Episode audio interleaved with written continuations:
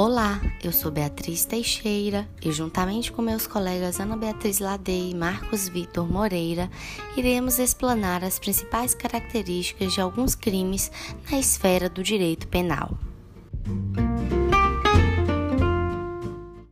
No episódio de hoje, falaremos do crime de assédio sexual.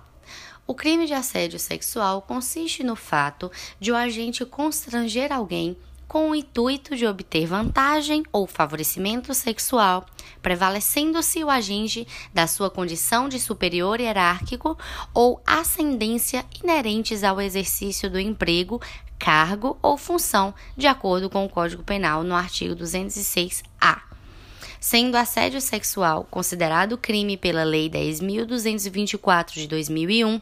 considerando que antes os casos de assédio sexual eram solucionados fora da órbita penal, ou seja, por outros ramos do ordenamento jurídico, como direito civil, direito do trabalho e direito administrativo. Desse modo, são três elementos que integram o delito. Assim sendo, a conduta de constranger alguém, com o intuito de obter vantagem ou favorecimento sexual e devendo o agente prevalecer-se de sua condição de superior hierárquico ou de ascendência inerente ao exercício do emprego ou função.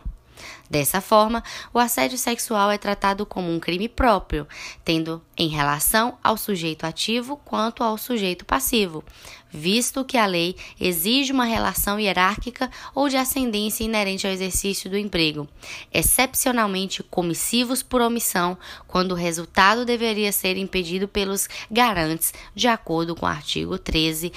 parágrafo 2 do Código Penal, de forma livre, podendo ser cometido por qualquer meio de execução, exceto a violência ou a grave ameaça.